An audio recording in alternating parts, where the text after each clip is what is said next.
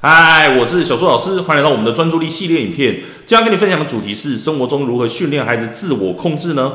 霍东升，你要这样子陪伴哦。之前呢，我都一直跟家长分享说，其实孩子动得多才静得下来。你在安排孩子一整天的学习规划的时候，尽可能是白天多一点动的活动，晚上的时候才是静态的，这样子让孩子可以比较能够静得下来去做一些学习哦。但是我们如果要训练孩子自我控制的话，你可以这样子做陪伴哦。第一个，因为孩子他有冲动的行为，我们让他学习自我控制的话，我们要让他比慢，不要比快，也就是说。平常孩子他可能一下就冲出教室了，一到下课钟响他就冲出教室了。那我就会跟孩子说：“诶，我们今天要比的是谁最慢离开教室。”哦，那孩子就知道了说：“哦，那我就不能够让我自己顺着我自己的冲动，然后马上跑出去。我必须要慢慢来。甚至是比方说，平常我们在倒开水的时候，有时候孩子他可能倒着倒着，呃，就乱掉了嘛。那我就训练孩子，就是说：哦，那我们要怎么样慢慢倒开水？”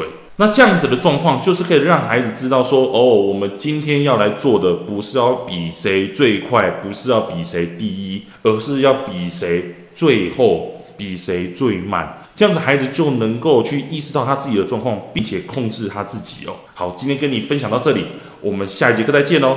赶快来带孩子从生活当中训练他的自我控制吧。拜拜。为了要解决孩子的情绪问题、学习问题。课业问题，甚至是专注力问题，你想要获得更多的免费教学影片吗？欢迎加入到我们的 LINE 大小树教育学院里面，搜寻 LINE ID 小老鼠九七九 dxwrf，我们会给你更多详细的影片内容。加入后，点选我们的课程资讯。还会给你完整的购课链接，让你完整的解决孩子的学习状况哦。那现在购买我们的课程，我们还赠送专属小树老师的私赖群组，让你有任何的问题都可以在里面问到饱、问到爽，而且还不限时间哦。那我们就课堂上见吧。